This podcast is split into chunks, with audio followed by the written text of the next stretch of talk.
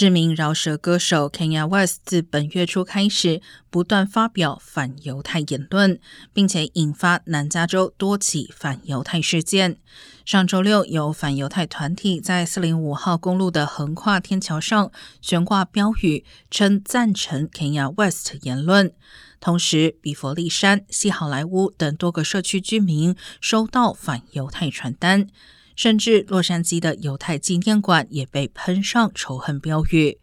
加州州长纽森与多位政治人物严厉谴责这些事件，而 Kenya West 的经纪公司在周一宣布终止与他的合作。运动厂牌 Adidas 周二也终止他的代言。